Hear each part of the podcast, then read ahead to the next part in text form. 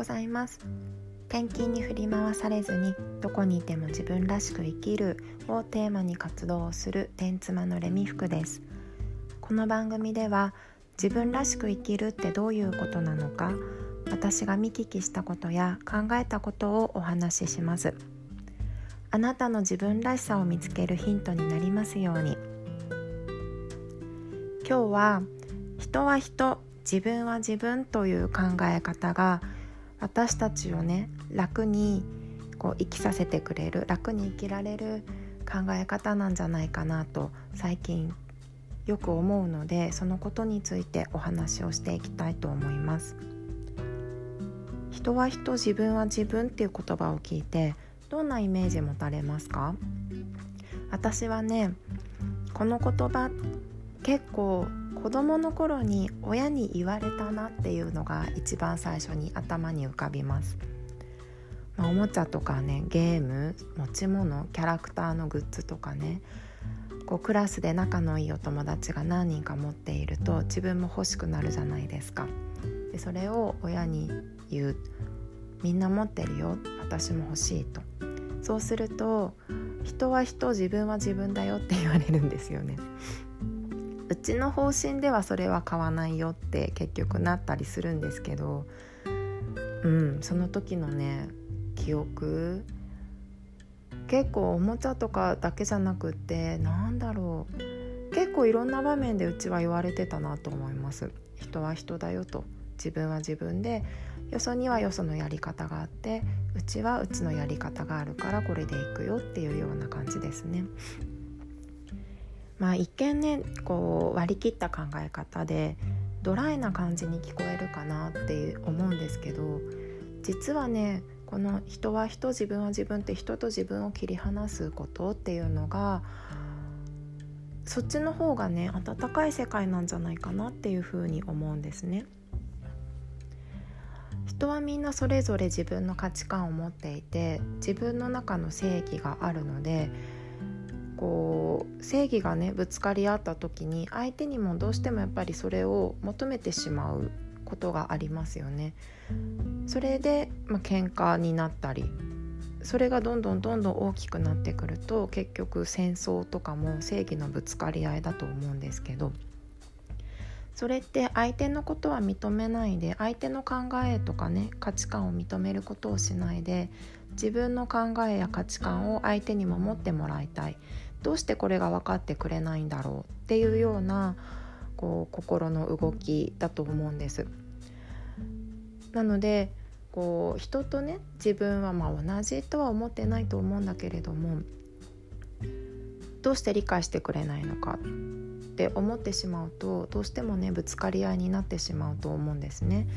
でその点人は人自分は自分っていうふうに思っていると自分には自分の考え方があると。人には人の考え方や環境があると。でお互いにね認めてあげることができるんですよ。なので衝突しないで生きていける。ねこう緩やかにちょっとまあ距離はね距離感はあるのかもしれないけれどもこうぶつかり合っていくよりもよっぽどねこうほんわかほんわかして温かい世界なんじゃないかなというふうに思います。こう相手のことを理解してあげるっていう感じですかね。別に共感しなくていいんですよ。自分はその気持ちにならなくていいただそういう考え方もあるんだねっていうふうに思えばいいだけかなって思います。これをねすごく強く思い出したのはこの人は人自分は自分っていう考え方ね。去年の2020年の春から夏頃ですね。こうコロナのね騒ぎで学校が休校になったりとかして日本全国的に、うん、みんながこうどう何て言うのかなどう過ごしていけばいいのか何をするのが正解なのかっていうのが一人一人のこう捉え方だったりとかが違ったんですよね。やっぱりこう気をつけ度というかコロナに対する恐怖感も違ったしどういうふうに対応すればいいのかっていううんとまあね、政府とかいろんなこう知識のある人がいろんなことを言うじゃないですかお医者さんとかね。それをがどこまで、まあ、本当なのかというか自分はどこまでそれを信じてどこまでこう行動に移していけばいいのかっていうのがやっぱりこうね、初めての出来事だから探り探りだったと思うんです。まあ、今もそう 今もそうか そんな変わってないかもしれないけどね。うん、でそんな中で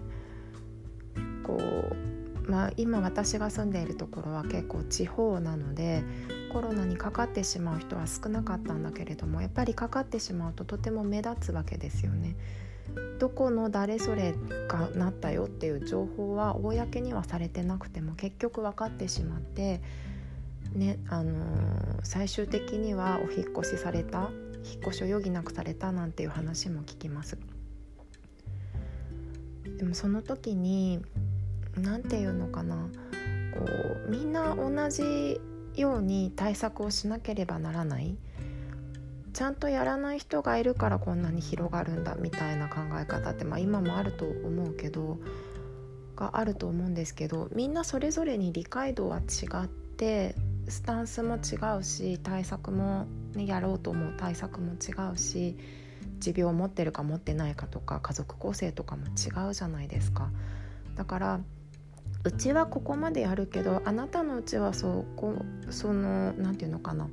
その対策でよしとしているのねとそれならもうそれで割り切るしかないなっていうふうに思ったんですよね。でまあこうねかかってしまった人を責めるんじゃなくてはそれはお大事にっていうような感じでやっていく方がいいなっていうふうに感じてました。うんね、だって自分たちと何ていうのかその気をつけ度 気をつけ度ってなんだって感じですけどどれくらい神経質になってるかとかねこうどこまで対策をしているかって人とこう揃えなきゃいけないって思うから辛いと思うんですよ。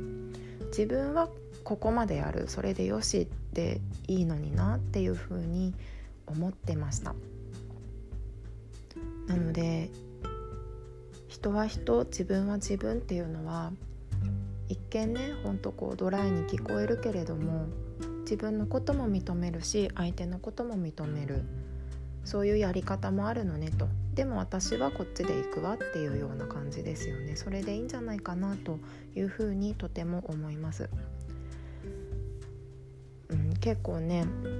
まあ、私転勤族をやっていて転勤族の悩みとかを私の経験でね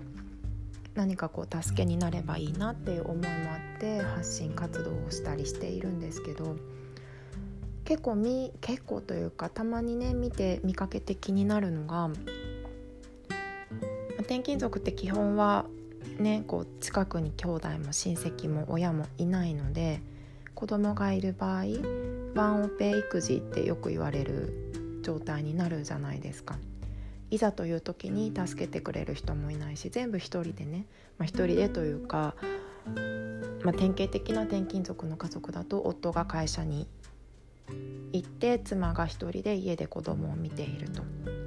で夫はまあ日中いないので妻が全部一人で請け負わなければいけない育児のこう問題とかね何かこうぶつかった時に一人で乗り越えていかなければいけないというような状況にいる方多いと思うんですけど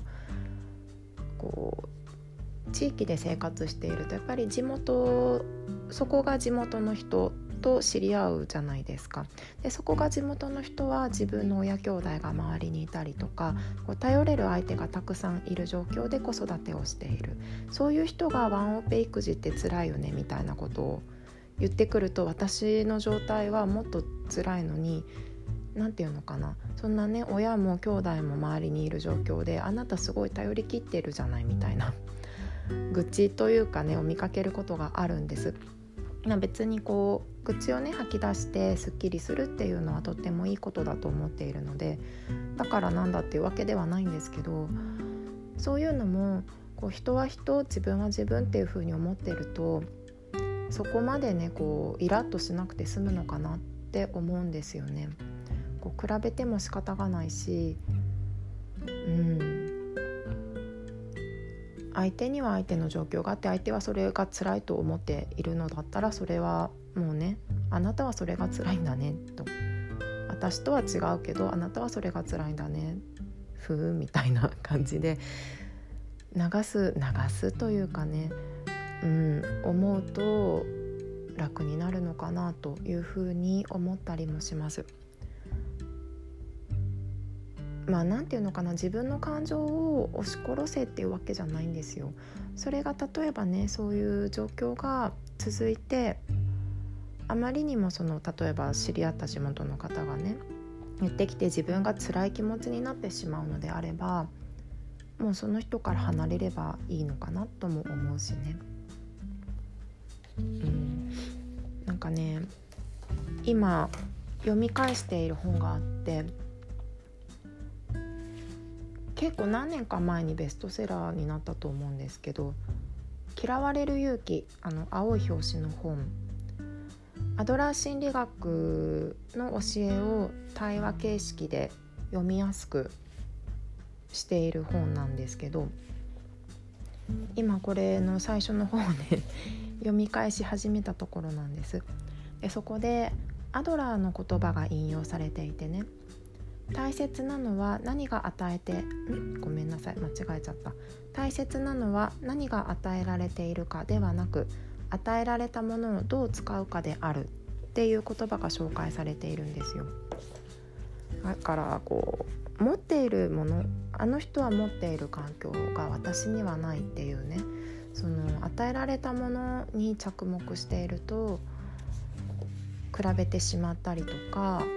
こう悲観的になってしまったりとかしてしまうんだけれどもそうじゃなくて今の自分の環境をどう使うかにね注目しないとこう自分を満たしていくことはできないよっていうようなことなんですね。まあ、ちょっと違うのかもしれないけどこれも私は人は人自分は自分だなというふうに捉えました。うん、うん、割り切りというかまあでもこれからはねそういうふうに自分、まあ、自分軸っていう言葉もよく使われるけれども人のことも認めて自分のことも認めていくっていう風な生き方ができると楽になるのかなという風に感じています。はい今日はここまで。聞いていただいてありがとうございます。では今日も自分らしくいきましょう。またね。